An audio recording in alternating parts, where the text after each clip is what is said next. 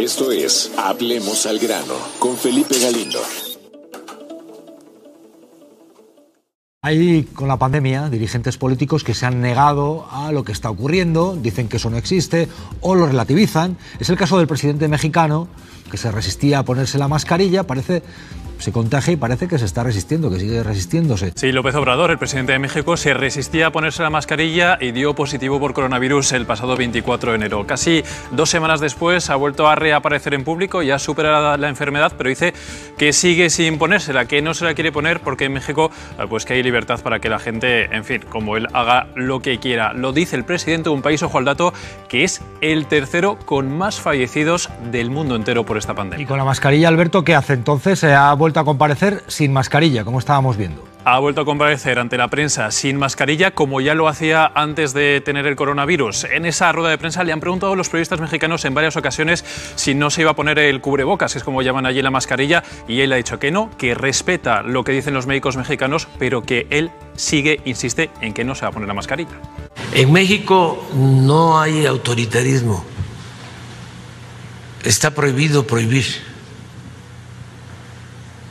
todo es voluntario.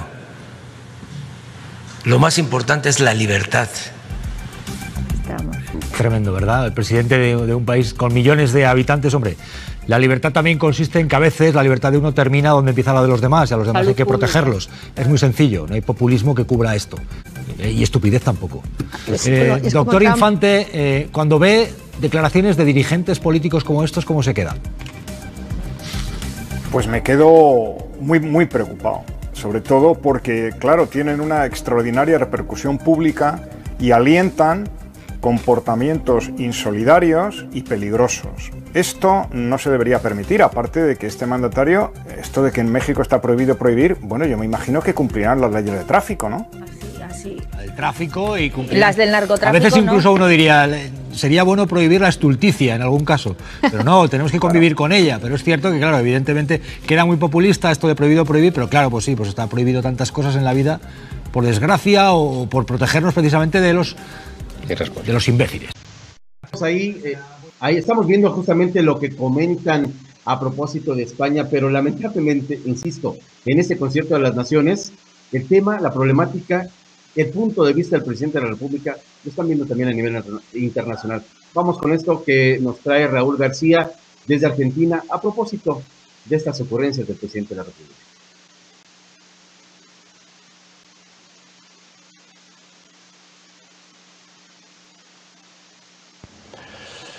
Hola Felipe, Angie, Luis y auditorio de talentos de que suman. Me da mucho placer saludarlos desde Argentina. Soy Raúl García con este informe eh, hoy en la, en la actualidad, aquí en nuestro partido de Benito Juárez, en la provincia de Buenos Aires, tenemos pacientes activos 68, casos confirmados 1133, pacientes recuperados 1044, fallecidos lamentablemente 21, casos sospechosos en estudio 52, de casos descartados 866, personas en aislamiento 376, personas que finalizaron el aislamiento 6037.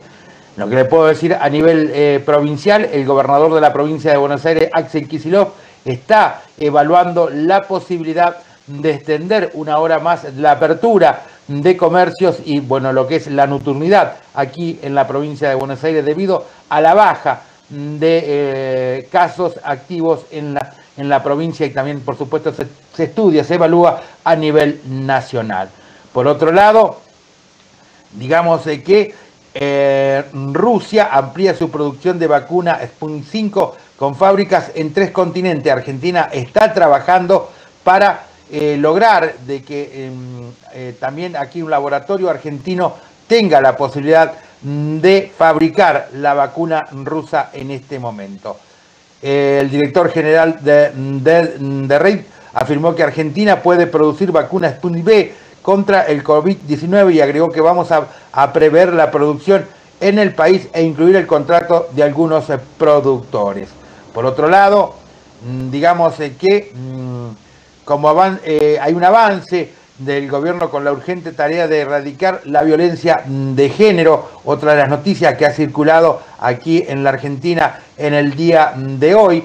Por otro lado, también digamos que la ex senadora nacional la doctora Elisa Carrió, hoy confirmó desde que en, el gobierno, que cual ella, eh, la coalición de Juntos por el Cambio, eh, que participó y que fue activa consejera mm, de Mauricio Macri, dijo abiertamente de que en el, último gobierno de Juntos por el Cambio había una mesa judicial M, la denominada mesa judicial, donde trabajaban para el gobierno lawfare de eh, jueces, fiscales, medios de comunicación, periodistas, estaban para eh, publicar y eh, investigar y condenar o, meter preso a distintos eh, personajes de la oposición. hoy fue abiertamente y bueno, luego vino una cataratas de crítica hacia Elisa Carrió que no, no salió a desmentir nada. Cristina Kirchner celebró en Twitter la efectividad de la vacuna Sputnik V, fue la que se aplicó hace días atrás aquí en, en la Argentina. Por otro lado, Alberto Fernández habló con Vladimir Putin sobre el suministro de esta vacuna por el resto del año y también la, la secretaria de salud, de, perdón, la, subsecretaria de salud de la República Argentina, la segunda de, de salud, dijo que Argentina está en condiciones, o ya estuvo en condiciones, de comprar 60 millones de dosis de, vacuna y faltarían solamente 20 millones para completar los 40 millones que se necesitan para inocular a todo el país. Por otro lado, la, mm, quien es la, la secretaria de Educación de la Ciudad Autónoma de Buenos Aires, la señora Acuña, hoy realmente eh, tuvo uno de esos de clásicos derrape que ella puede tener, como lo tiene, lo ha tenido a lo largo de cuatro años el gobierno y más, el gobierno de Juntos eh, por el Cambio. Es que eh, dicen que en las aulas no se contagian porque es lo mismo que la atención de un pediatra en un hospital o en, una, en, una, en un consultorio donde atienden a niños. La verdad que lamentablemente es deplorable las declaraciones de Acuña y bueno, este, que no va a haber contagio cuando se inicien las clases en Capital Federal. Este fue el informe para Talentos que Suman desde Radio Poder 104.9 FM Benito Juárez, provincia de Buenos Aires, República Argentina. Muchas gracias y muy buenas tardes. Hablemos al grano. Pareciera que el presidente de la República se empeña en eh, pues continuar con este discurso que finalmente eh, también hay que decirlo, ha provocado miles de muertos, cientos de miles de muertos, que hoy por hoy, eh, pues eh, sin duda, muchas familias se han quedado ya sin algún miembro de la familia, o como decíamos, incluso con muchas, pues, las familias completas han ido a propósito del COVID, e insisto, creo que la gran reflexión que nos quedamos aquí en, en, estos espacios, aquí en, en Hablemos al Grano, es evidentemente la, actitud que nosotros vamos a tener frente a una tragedia, frente a una pandemia como la que estamos viviendo. Creo que ahora sí tenemos que hacer la diferencia de que el presidente de la República tendrá que eh, asumir su precio, tendrá que asumir su responsabilidad como mandatario, pero hoy por hoy creo que el mensaje principal es qué vamos a hacer nosotros como ciudadanos, como parte de las familias, como parte de la sociedad, para enfrentar esta situación. Ya vimos que el presidente de la República seguirá a pesar de lo que sea, con esta eh, forma peculiar, digamos, de gobernar, esta terquedad de él, esta, este propósito, digamos, que tiene muy claro, eh, como dicen algunos, de hacernos enojar. Y creo que no podemos caer en ese juego del presidente de la República. Allá nosotros si queremos seguir el juego. Él ya tiene perfectamente trazado lo que quiere hacer. Depende de nosotros hoy ser más responsables y evidentemente tomar todas las medidas, como lo hemos insistido aquí, como lo hemos comentado, como lo, tenemos ya muy bien amarrado aquí en cada uno de nuestros hogares. Tomar todas las medidas eh, eh, necesarias que debemos usando el cubrebocas, tomando la sana distancia, utilizando o, haciendo práctica ya una vida común, la cuestión de la salud, de la higiene, de lavarnos las manos, de, tomar todas las precauciones para no contagiarnos. Insisto, hay miles y miles de tragedias que a diario leemos, que a diario consideramos, de amigos que están eh, cercanos, de gente cercana, de muchos familiares que se han muerto. Y hoy por hoy no podemos subirnos ya, ya no nos alcanza nosotros como ciudadanos para subir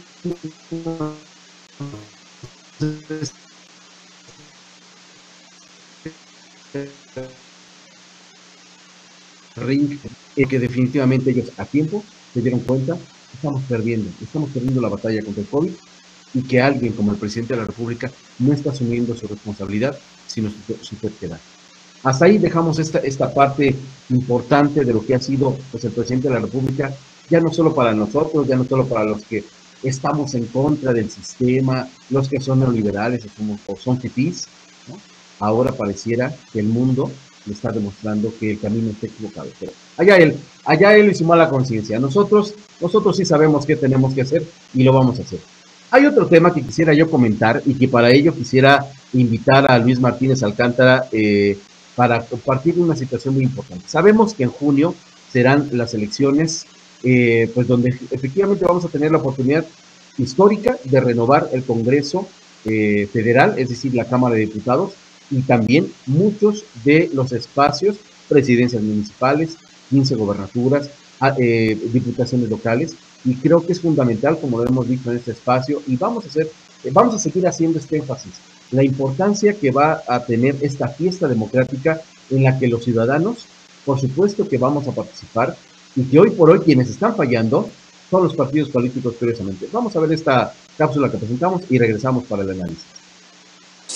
Esto es Hablemos al grano con Felipe Galindo.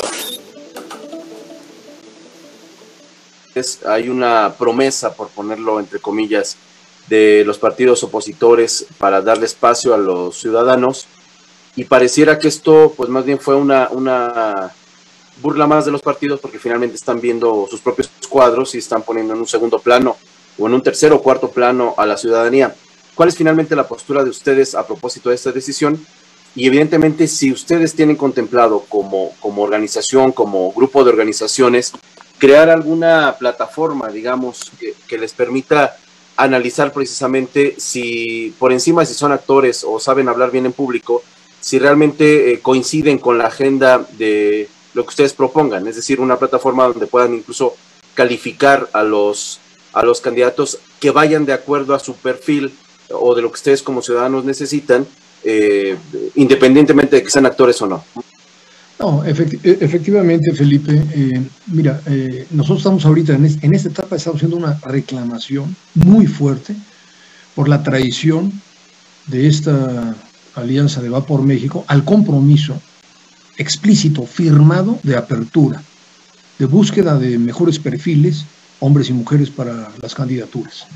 Y digo, no tenemos los nombres en este momento, ni quería, no es el objeto de esta, de este encuentro con ustedes, dar nombres o preferencias, ¿no? Pero, por ejemplo, dentro de Sí por México, eh, Coparmex y otras organizaciones hicieron un gran esfuerzo, incluso tuvieron eh, cursos y hicieron una labor a nivel nacional para la detección de posibles candidaturas de jóvenes, principalmente mujeres y hombres, pero también de líderes sociales que simplemente la alianza no tomó en cuenta. Y esto es para nosotros inadmisible porque pone en riesgo el objetivo central que hablamos de buscar el contrapeso en Cámara de Diputados, congresos y gobiernos locales de, esta próxima elección. Hablemos al grano. Entonces, en esta primera etapa, porque todavía estamos en el mes de febrero, con toda la posibilidad de que los, los, partidos hagan ajustes tanto en las vistas que, aunque ya las hayan este, eh, aprobado, pueden que el presidente, el, presidente de la República, pues pareciera que la va a tener fácil, ¿eh? Porque hay una oposición que también eh, hace unos meses eh, se comprometió a, pues, a darle espacio a los ciudadanos, y no porque haya una cuota de ciudadanos que tengan que gobernar. A ver, creo que aquí hoy también tenemos la oportunidad histórica que, como bien decía eh, este grupo de, de ciudadanos, tenemos la oportunidad histórica de llegar a los mejores. Ya vimos que Morena no puede ya vimos que son incapaces, ya vimos que son igualmente corruptos, ya vimos que, que, se han ambicionado del poder, ah, vimos ya las intenciones que realmente tienen y que hoy los ciudadanos, insisto, este es, un, es una agenda ciudadana, es un espacio donde los ciudadanos podemos escoger a quién queremos de representantes en, en, las cámaras, las cámaras locales o bien en la, en la, en la, eh, la Cámara de Diputados o bien en las alcaldías, en las presidencias municipales incluso en las gobernaturas. De nosotros dependerá que lleguen o no. Creo que esa es la parte en la que se olvidan los partidos políticos que pareciera que están pues, muy confiados en que obviamente como el, el, presidente lo está haciendo mal, pues ya la gente en automático va a votar por esa oposición. Creo que los partidos tendrán que darse cuenta que se pueden equivocar y se pueden llevar una sorpresa. ¿Por qué? Porque hoy, al momento de elegirlo, como veíamos, eh, a, hacer su, su, preselección, digamos, de candidatos, escogen ellos mismos y están dejando afuera a la ciudadanía. Ese es el gran problema que tienen los partidos de oposición. Pareciera que no aprendieron la lección, aunque ellos en el discurso, no, claro, ya están arrepentidos y van a hacer eh, todo lo posible por incluir a la ciudadanía. Creo que hoy los hechos me están demostrando lo contrario.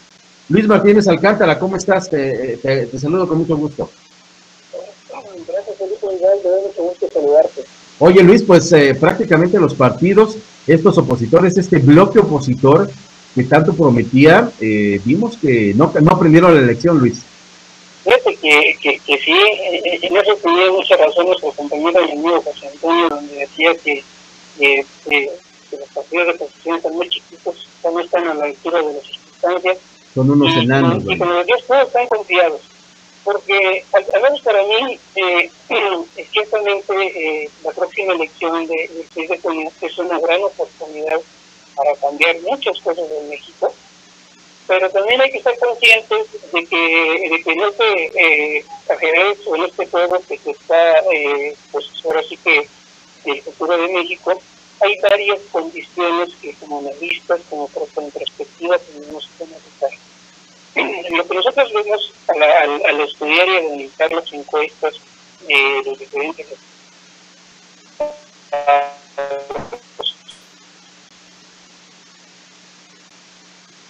eh, de la, a nivel nacional también, una tendencia que una aprobación aceptable entre los mexicanos, a pesar de todos los errores. Y precisamente es lo que comienza uno de los posibles.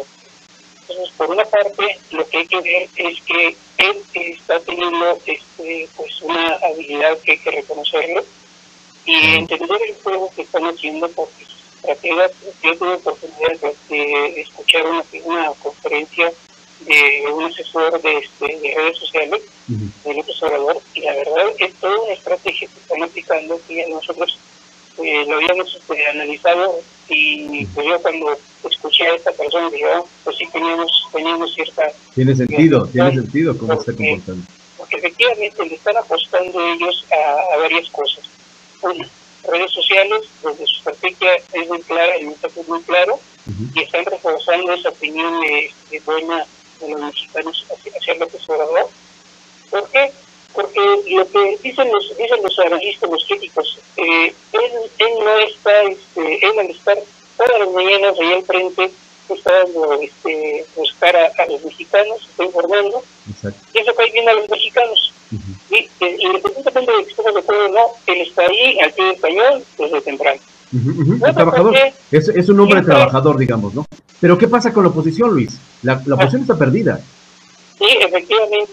Y, y bueno, bueno, déjame completar este, el comentario este, uh -huh. donde eh, el otro Obrador no se embarra las manos. Claro. Otros están, claro. otros están robando, otros están haciendo de la suya, pero su imagen presidencial sigue siendo, este, por decirlo así, inmaculada. Claro. Él es el Mesías, él es el que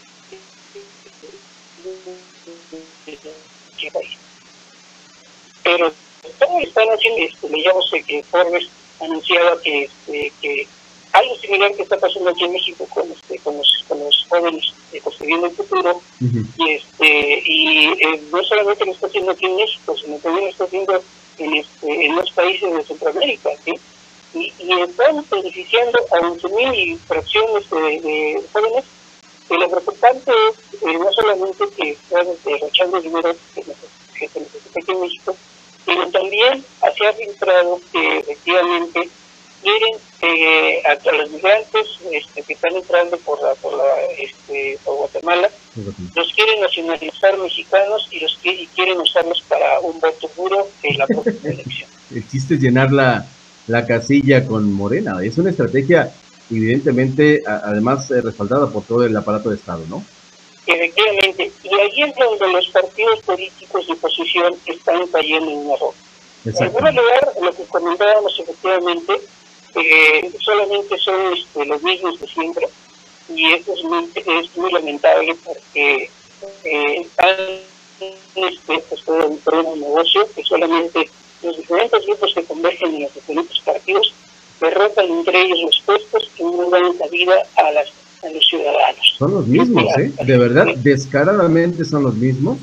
Y, y ya lo decía este grupo de, de, ciudadanos que han estado confiando en su palabra de que iban a incluir a, pues digamos, a los mejores perfiles. esta semana en esta conferencia de prensa de, estos eh, de, Ciudadanos por México lo decían, es una advertencia, es un llamado de atención a estos partidos políticos de Martínez. Así es que vaya, vamos a ver cómo, cómo responden, que va a haber un, un voto de castigo de la ciudadanía, no solamente para el presidente de la República, sino también para esta todavía oposición con registro. Es que vamos a ver cómo queda Luis. Gracias, Grano, y nos escuchamos la próxima semana, Luis. Claro que sí, hasta luego. Gracias. Nosotros vamos a un corte, estamos en Hablemos al Grano.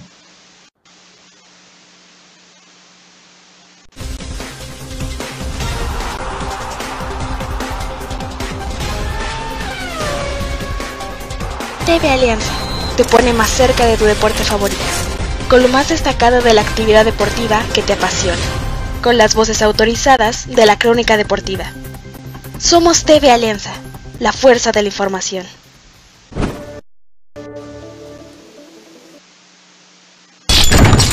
Esto es Hablemos al grano con Felipe Galindo. Estamos de regreso en Hablemos al grano. Oigan, de verdad que eh, quedó ahí la idea pendiente que vamos a retomar la próxima semana, porque precisamente pues, lo han calificado los, los, ciudadanos y quiero dejar nomás muy, muy empática esa idea. Tal parece que los partidos de oposición tienen esta gran tentación de traicionar a la ciudadanía. Pero nos quedamos con esa idea y en la siguiente le seguimos porque vale mucho la pena eh, eh, tocar ese tema y sobre todo las perspectivas de qué es lo que puede pasar. Todavía falta un buen tramo para el tema electoral, pero desde ahorita hay que poner la atención a, la situación. Vamos a otra situación. Eh, a propósito de la pandemia y de cómo eh, nos hemos enterado también de muchos negocios que han cerrado, algunos otros que se han replanteado, algunos eh, más se han ido del país. Recordemos a Best Buy que dijo, yo cierro las cocinas porque no hay condiciones para seguir en nuestro país. Y esto ha sido permanente, constante. Todos los días nos cerraron restaurantes, de que se reestructuraron, de que ya no tuvieron para pagar sueldos. Y hoy la verdad es que eh, este tipo de noticias nos, nos alientan mucho y me refiero a Harmon Hall. Usted sabe, usted seguramente ha escuchado esta, esta empresa, esta institución, digamos, educativa o de capacitación en temas de inglés, esta, esta marca. Que obviamente ya tiene, hay que decirlo, más de 50 años en el mercado y bueno, pues ahora incorpora en lo que es su oferta académica una nueva línea de cursos que le va a sonar un poco raro, pero son cursos en español y que obviamente responden pues a esta nueva modalidad, esta dinámica que estamos viviendo no solamente en temas personales con el COVID, ¿no? Con esta eh, nueva forma de entender también la, el, mundo laboral y obviamente pues se tiene que actualizar y creo que es una buena jugada estratégica la que hace eh, Harmon Hall porque eh, pues estamos acostumbrados obviamente a el tema de, aprender inglés en una escuela seria, en una institución que, por mucho tiene ya una metodología muy bien desarrollada. Bueno, pues ahora de este giro adicional, digamos, en esta nueva línea que ofrece a, eh, pues a, sus, a las personas que se quieran capacitar. Y lo interesante es que son tres categorías de aprendizaje y son vida y bienestar, negocios y finanzas y tecnologías. En este caso, digamos, están los cursos por ejemplo, en total son cinco cursos, digo, divididos en estas tres facetas. Dos de ellos están enfocados más bien a negocios y finanzas, que obviamente va a permitirles desarrollar todo el conocimiento y herramientas para liderar negociaciones de cualquier ámbito, tanto personal como profesional. Los temas que por lo pronto tienen contemplados son compartir y enseñar en línea y la negociación. Hay también en estas facetas, digamos, de tecnología, dos cursos que son eh, eh, community Manager y e e-commerce. Así es que finalmente son estos tópicos necesarios para la comunicación y obviamente para entender todo este proceso del e-commerce y todos los retos que implican hoy estar actualizado en esta situación.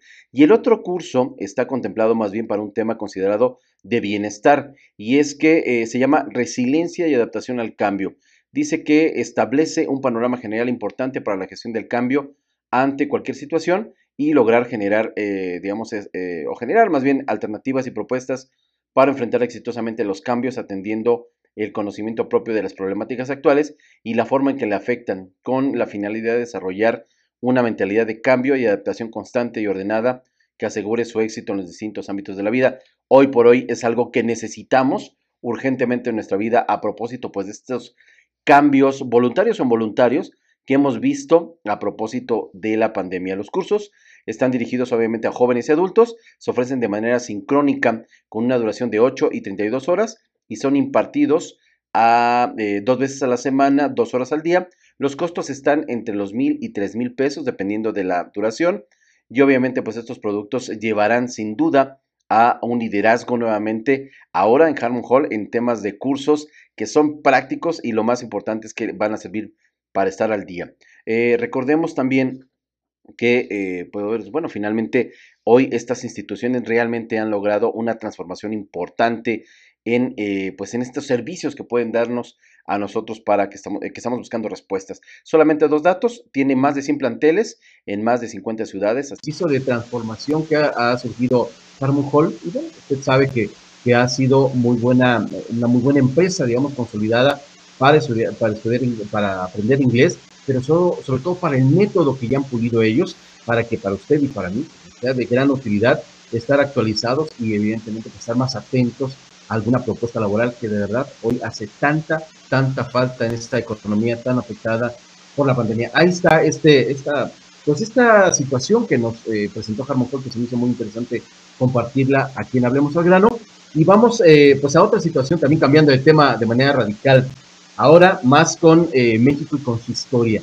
Eh, hoy, ya también a partir de hoy, vamos a tener ahí una serie de, cápsulas en los siguientes programas que tienen que ver con la historia de México. Yo sé que usted ahorita está poniendo cara de, híjole, nunca fue lo mío la historia de México, pero de verdad que es muy importante. Y aquí en Hablemos Hablando nos hemos aliado, digamos, también de los mejores y hoy presentamos esta cápsula eh, histórica, digamos, que miren, de verdad que le sirve porque tiene mucho de actualidad y mucho de sentido de lo que hoy vivimos.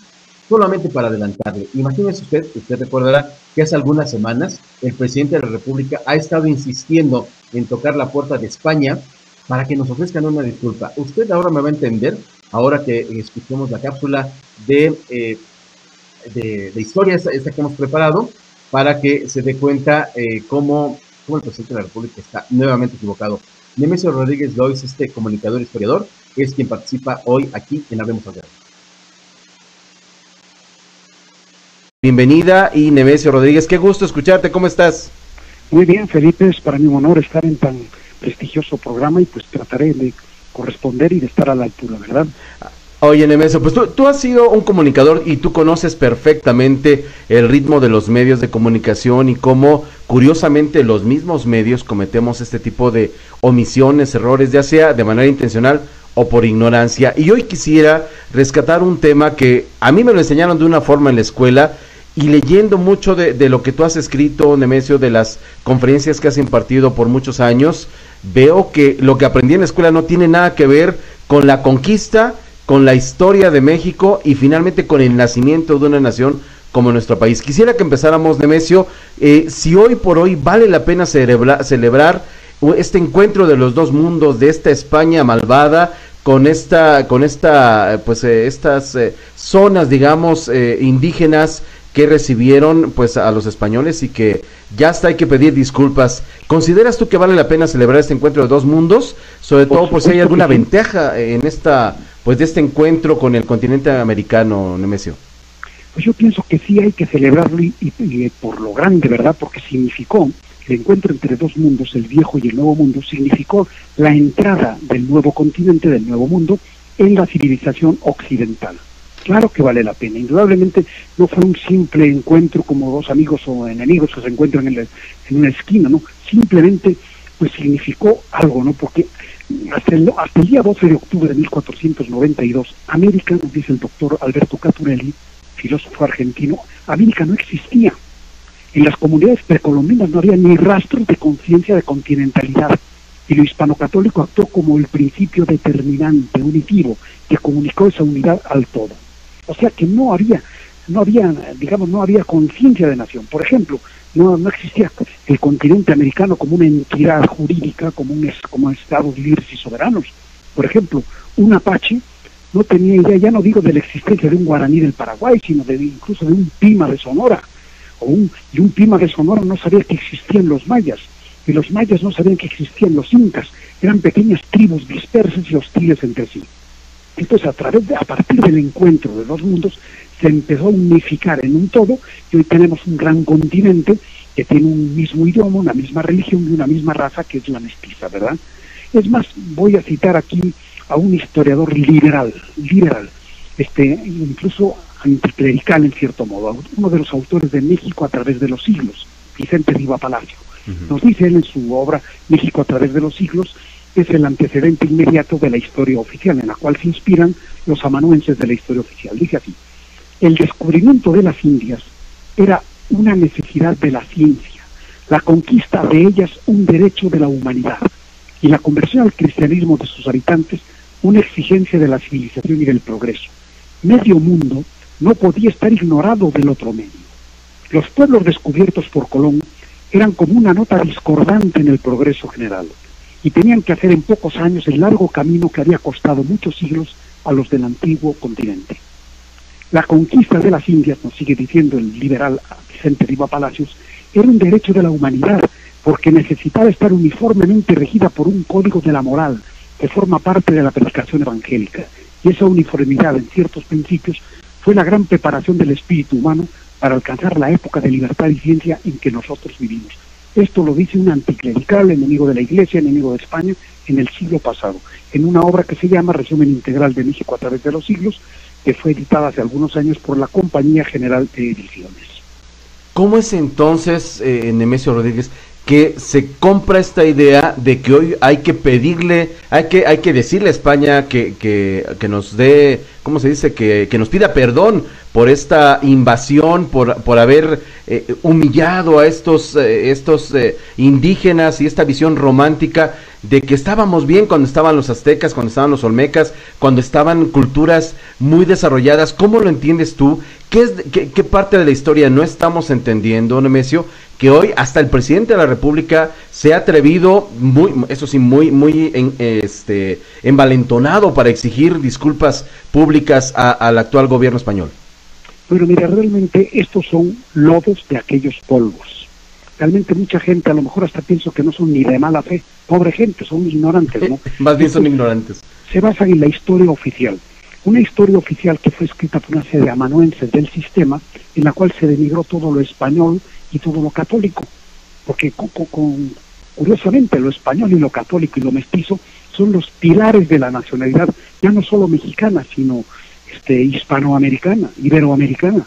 Entonces esta pobre gente, pues hombre, por ignorancia, pues vaya, pues no, no se les puede dar otro calificativo que venga uno pidiendo perdón. Es más, voy a citar aquí el domingo 31 de marzo del año 2019, ese magnífico caricaturista que es Calderón, Sí, claro. Calderón es caricaturista, no el expresidente.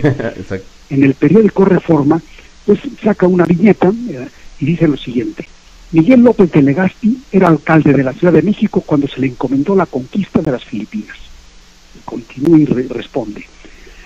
Si el demagogo Rodrigo Duterte, o sea, el presidente de las Filipinas, le exigiera a la Ciudad de México una disculpa por haberle enviado, ¿qué le respondería a la doctora Sheinbaum? Eh, curioso, ¿no? Bueno, también dentro de lo mismo. ¿Qué contestaría México si España le exigiera disculpas por las matanzas que hizo Hidalgo en la lóndiga de Granaditas en Guadalajara? ¿Qué, ¿Qué, pasaría si China le exigiera a México disculpas por las matanzas que hizo Pancho Villa en Torreón de ciudadanos chinos, que fueron verdaderos genocidios? O el Vaticano, si pidiera disculpas por las víctimas del callismo, ¿verdad? De que hijos y todo, ¿no? Pero en fin, esto más que nada es parte de ignorancia, parte querer sobresalir y todo. En fin, es más, incluso un, un, este, un personaje que es don Héctor Zagal, es todo un doctor en historia y todo, dice, él, dice lo siguiente, ¿no? Dice, y si le pedimos a la Sheinbaum que en nombre de Tenochtitlan se disculpe con Cuernavaca por la conquista mexica de los tlahuicas, porque los, te, los aztecas conquistaron a los tlahuicas que estaban en territorio de lo que es Cuernavaca, pues tendría Cuernavaca pedir que exigir que le dieran una disculpa, ¿verdad? Así que digamos esto, pues hombre, ya ni siquiera vale la pena juzgarlos con rigor, sino con pena, porque es ignorancia realmente, porque vayan, está fuera de lugar, porque además a lo largo de la historia universal, toda conquista no se hizo arrojando flores. Los romanos cuando conquistaron Europa, que fundaron su gran imperio romano, lo hicieron con las armas. No llegaron las legiones romanas allí con los francos, con los celtas, con los iberos. Ah, me decían bonitos, acepten la legislación romana, les traemos el derecho romano. Exactamente.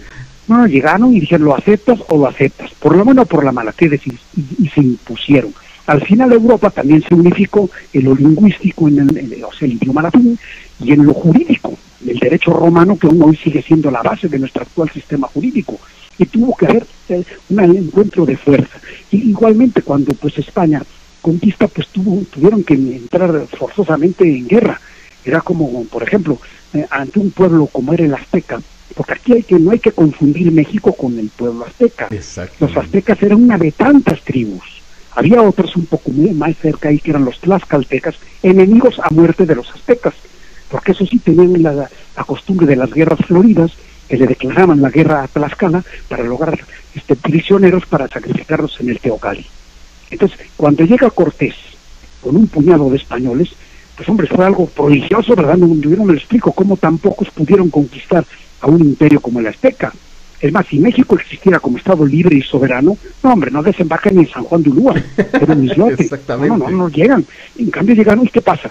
Que llega Cortés, que era un hombre de visión, y fue dándose cuenta, un gran político, de la animadversión y del odio que había contra los aztecas porque los exprimían con, con tributos, con secuestros, con asesinatos, con crímenes, con, bueno, mil cosas. Entonces vieron a Hernán Cortés a un liberador. Y inmediatamente, una vez que los las caltecas se unen, pues se unen otra serie de pueblos. Y fue así posible la conquista de Tenochtitlan. Si no, no hubieran podido, porque los aztecas eran uno de tantos grupos y ni siquiera un Estado libre y soberano como lo concebimos hoy en día, ¿no? Después sí, México ya se unificó en lo lingüístico, en lo administrativo, en lo religioso, en lo cultural, en lo racial, y sí dio esa unidad que hoy tenemos y disfrutamos y admiramos que se llama México. Pero antes nada, si no Cortés no hubiera podido, hubiera sido, ¿cómo van a invadir? Por muchos, por mucha pólvora que trajeran, pues la pólvora se acaba, amigo. Exactamente, exactamente. Y, y, por muchos caballos que al principio un poco asustaron al indígena, lo apantallaban, pues que pensaban que caballo y, y jinete eran la misma cosa. Como pues, dicen. hombre, después ya dijeron que no, ¿verdad? Le echaban bola y lo, lo, lo acababan, los aniquilaban a los españoles. Exacto, ¿no? sí que si hubiera sido así, no lo fue, ¿verdad?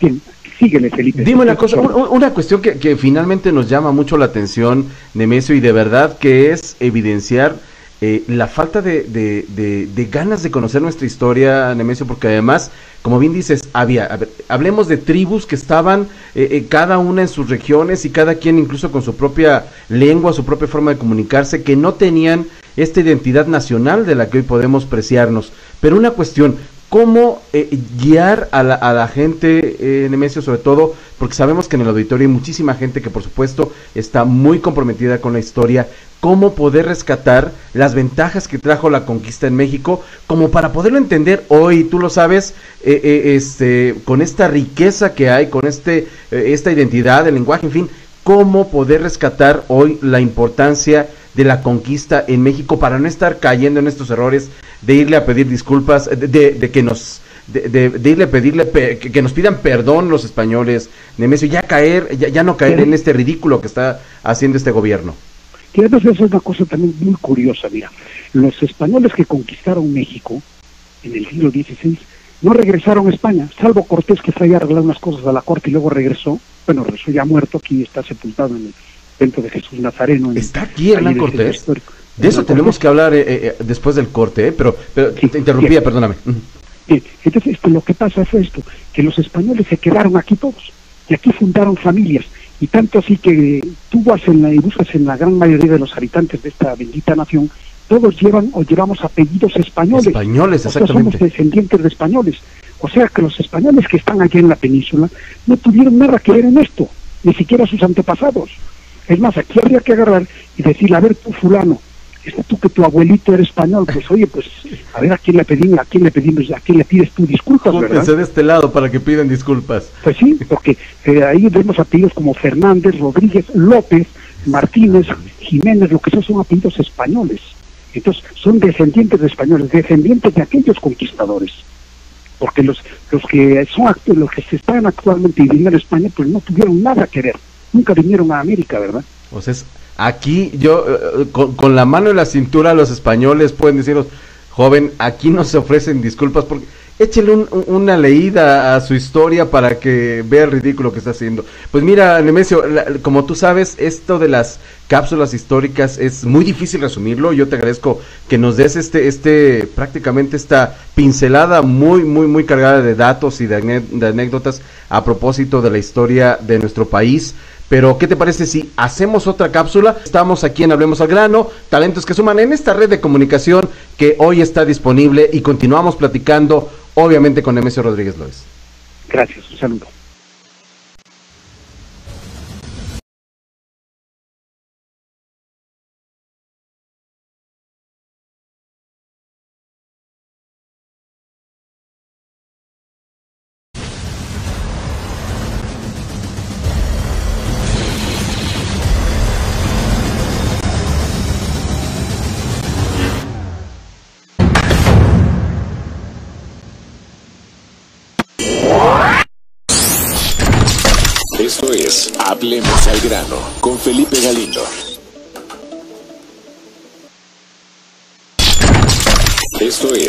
Hablemos al grano Regreso aquí en Hablemos al Grano. Y bueno, ya para, para irnos a un tema, a la fase, digamos, del programa, un poquito más relajada, más para disfrutar, queremos compartirles esta plática que tuvimos con Tania Libertad, esta cantante peruana que de verdad ha logrado eh, encantar a los corazones mexicanos.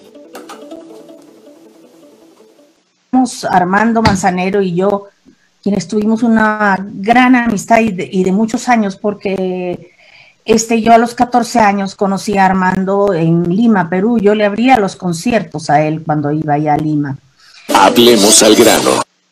Totalmente, para mí es el amoroso mayor, Armando Manzanero, porque el título lo tomo del poema de mm, Jaime Sabines, Los Amorosos, pero este va a haber entre canción y canción, voy a estar, em, eh, digamos, eh, diciendo, porque yo no recito, sino yo digo, diciendo fragmentos de, de poemas de Jaime Sabines, que me parece un- un- el poeta, el gran poeta de México. Hablemos al grano.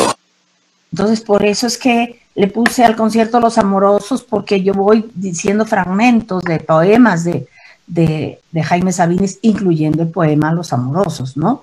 Y a Armando Manzanero le llamo el amoroso mayor, porque, pues, el, ¿quién más le cantó de esa manera al amor y al desamor también? Con una elegancia, con, una, con un conocimiento, con, con una musicalidad maravillosa. O sea, Armando, eh, hasta ahora, este, ayer que me junté a mi primer ensayo para este concierto, yo decía, no es posible que Armando no esté aquí con nosotros. Pero Hablemos al grano.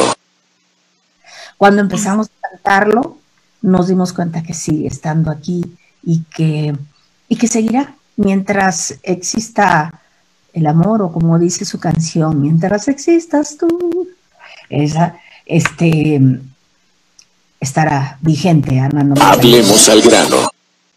Muchas, muchas. Manzanero, en muchos momentos fue mi padre, en muchos momentos fue mi hermano, yo en muchos momentos, eh, aparte de su amiga, fui su paño de lágrimas, conocí muchísimas cosas de, de la vida de Manzanero y a lo mejor cosas que pienso que solo me contaba a mí, porque eh, tuvimos muchas temporadas. Por ejemplo, la primera temporada de La Libertad de Manzanero duró como 10 meses y cantábamos todos los días. Y luego la siguiente temporada que se llamó Armando la Libertad, fue, también duramos 10 meses cantando todos los días. Entonces, Hablemos al grano. pues aprender de él todo, todo, todo. Era un hombre hiperactivo, era un hombre súper puntual. Eso es una cosa increíble. Él decía a las 12 nos vemos y a las 12 en punto estaba llegando. Hablemos al grano. Entonces él eh, predicaba con el ejemplo, o sea, un hombre de verdad, de verdad, y le- con un talento, con un, bueno, acuérdate que él no solamente era compositor, él era arreglista, él era director de orquesta, estudió música desde los, desde los 7, 8 años de edad. Entonces, era un hombre que no le podías engañar, o sea, no, te, no podías echarte una desafinada que te la anotaba inmediatamente, ¿no? Hablemos al grano. Pues mira, el reto es eh, trascender esta barrera que es la pantalla, que es una, una televisión o es un eh, smartphone o es una tablet o es una computadora y lograr este, transmitir los sentimientos y las emociones que este, contienen las canciones, que fueron puestas allí por sus compositores y que le llegue a la gente de la misma manera de, con, con, con la misma eh, fuerza, con la, con, con, la misma emoción con que, con que la hizo el compositor. Hablemos al grano. Pues no, acuérdate que a mí, a mí por lo menos me ha tocado cantar para seis personas, para cuatro personas, y, y este, y no, y, y, cuando yo entraba, primero entraba como muy deprimida, pero luego pensé, este, cerraba los ojos y decía, estas seis personas van a terminar de pie y pidiéndome otra. Y, lo hacía yo con, con, tanta emoción, con tanta fuerza, ese concierto, que terminaba la gente de pie y pidiéndome otra. Eso fue cuando recién llegué yo aquí a México y después, eh, y lo, lo siguiente que pensé fue, el próximo año van a venir 100 y así fue. Y luego dije, el próximo año van a venir 500. Y así fue. Hasta que llegué a llenar escenarios de 10 mil personas y luego cantado para 40 mil personas. Entonces, uno tiene, uno da lo mismo cantando para dos personas que para mil o que para 10 mil. Es exactamente lo mismo. Hablemos al grano. No sé, todavía no sé si Sabo se anime a, acompañarme a, cantar las esperanzas, pues sería lindo, ¿no? Este, pero si no, eh, lo que puedo prometer es un streaming con Sabo más adelante, ¿no? Para cantar todas las canciones que tenemos, que está divino. Ya tenemos cinco canciones listas con videos y todo. Eh, ahora vamos a grabar otras cinco y después vamos a ir montando canciones incluso algunos boleros, algunas cosas, pero en, una, en otra onda, en la onda que él se imagina, que es bastante, bastante locochona su onda. Entonces, este, vamos a, a, tratar de hacer un repertorio de unas 20 canciones para aventarnos también un streaming. Hablemos al grano. No, mi invitado sorpresa es el homenaje que hago a mi querido Armando Manzanero este, cantaré muchas canciones de él. Este, yo hice, aparte de los tres discos que hice a dúo con él, y le hice un homenaje que se llama Manzanero a tres pistas, y donde canté una parte, hice los arreglos yo que hice con música electrónica, en otra parte los arreglos fueron hechos por Nacho Mañó eh, desde España, y otra parte el tercer disco está acompañado por el mismo Armando Manzanero en el piano y yo, y yo en, la voz. Hablemos al grano.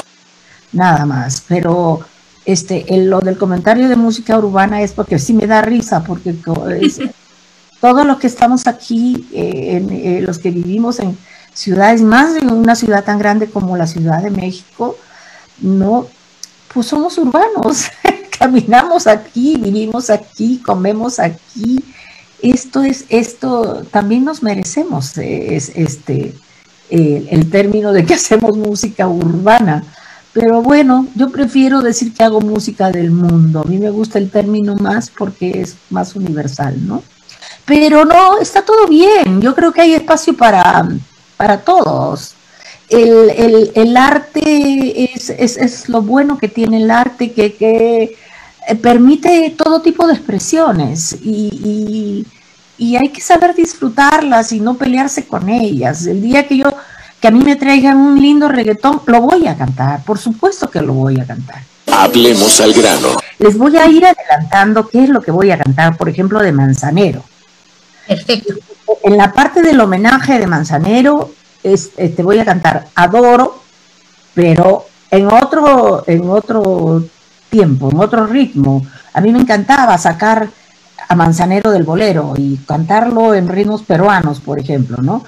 Adoro le hice un arreglo en Landó, luego voy a hacer el Somos novios contigo, aprendí mía y no sé tú, que es un medley que cantábamos con Armando Manzanero y que me va a hacer la, la voz que hacía Manzanero, me lo va a hacer este, mi pianista, que es una gran cantante, que es Caridad Herrera. Vamos a hacer ese, ese dúo ahí.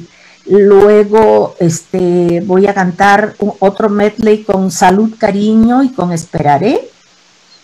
Luego voy a cantar Voy a apagar la luz. Voy a cantar Como yo te amé. Voy a cantar Esta tarde de llover voy a hacer otro medley con El Ciego y con Nos hizo falta tiempo, por ejemplo, ¿no?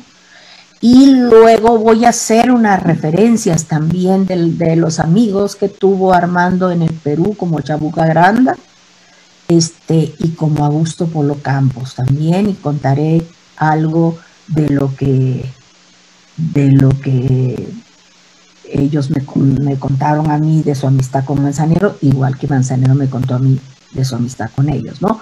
Y luego en el resto del repertorio, porque la parte del homenaje a Manzanero va a ir en el centro del concierto, todas esas canciones que ya leí.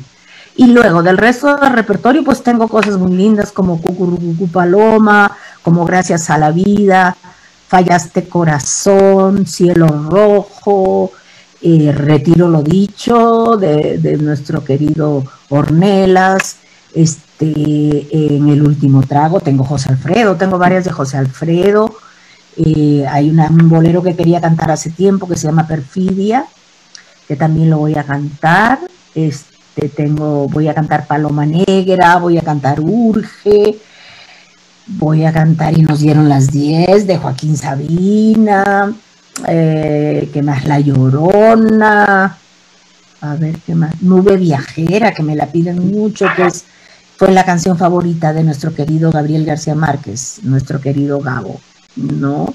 Voy a cantar El Pastor, voy a cantar Por debajo de la mesa también de Armando Manzanero y Concierto para una sola voz. Eso es, por ahí va el reto. Hablemos al grano. Queridos amigos, soy Tania Libertad.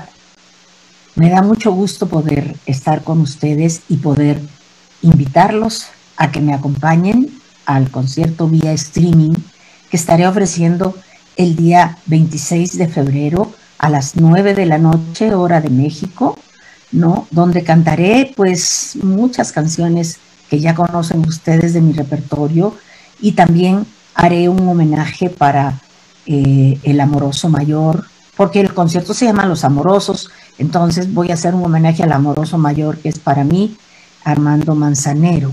También diré unos fragmentos de poesía de Jaime Sabines, ¿no? Así que los espero, espero que todos se puedan conectar a través de la plataforma de eTicket Live y puedan comprar sus ingresos también en eticket.mx. Día 26, viernes creo que es, viernes 26 de febrero a las 21 horas, hora de México. Hablemos al grano con Felipe Galindo. Es, que nos hace Tania Libertad.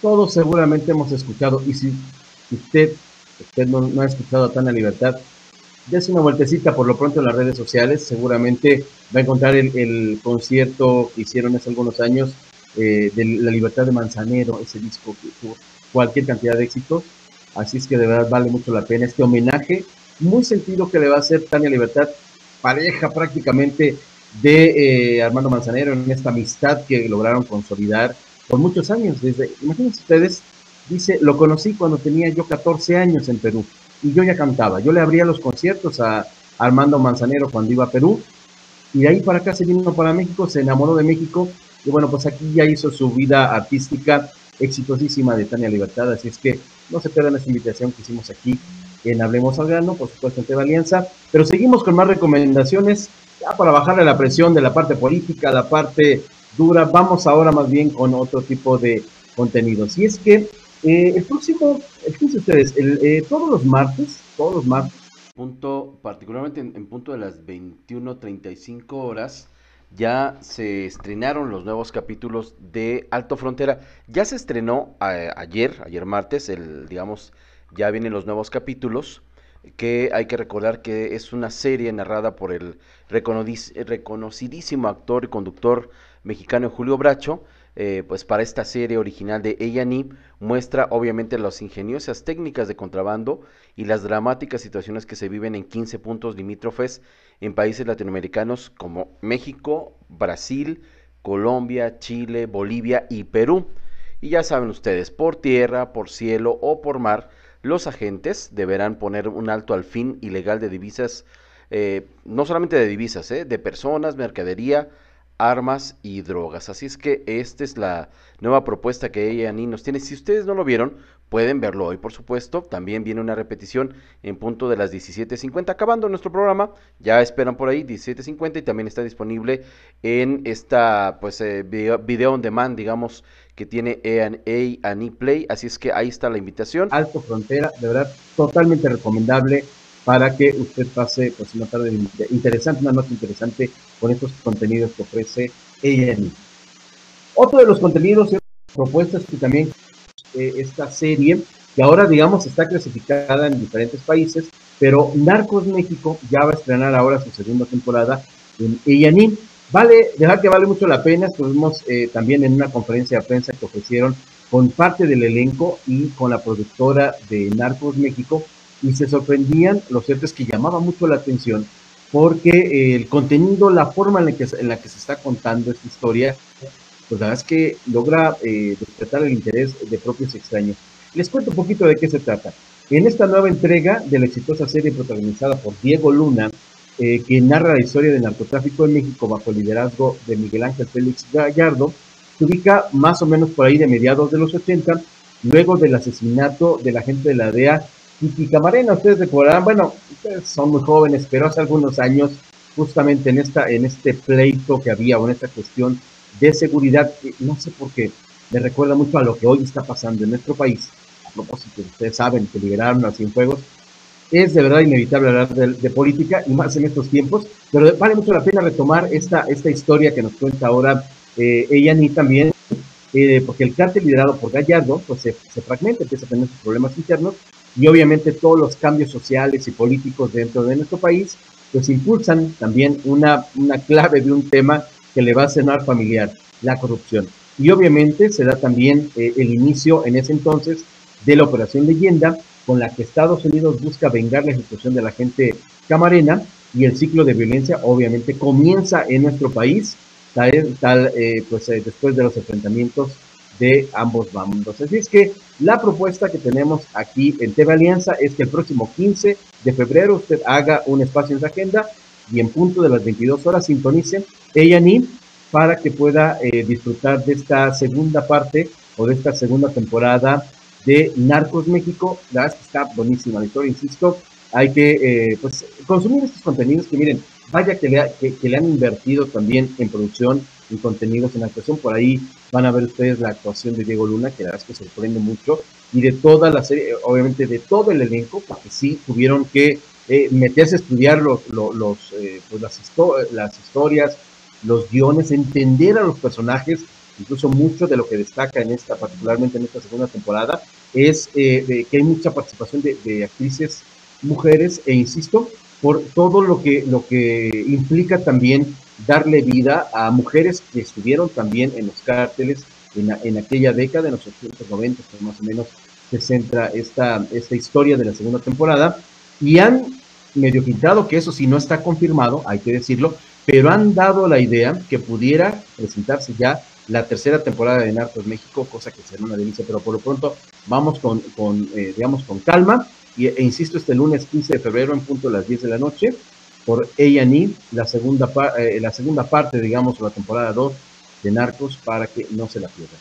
Y para, para, ir cerrando, pues prácticamente hemos concluido ya todos los contenidos que teníamos programados para esta, eh, esta semana aquí en Hablemos al Grano. Agradecerles, por supuesto, la eh, generosidad de su presencia, los comentarios que nos dejen aquí en las redes, en las debidas, en las distintas redes sociales de TV Alianza. Yo soy Felipe Galindo y quiero agradecerles de verdad. Y quiero agradecer a todo el equipo que hace posible estos enlaces, por supuesto, comenzando con la profesora Yolanda Terres Valle, obviamente por el profesor eh, Pedro Fernández Centeno.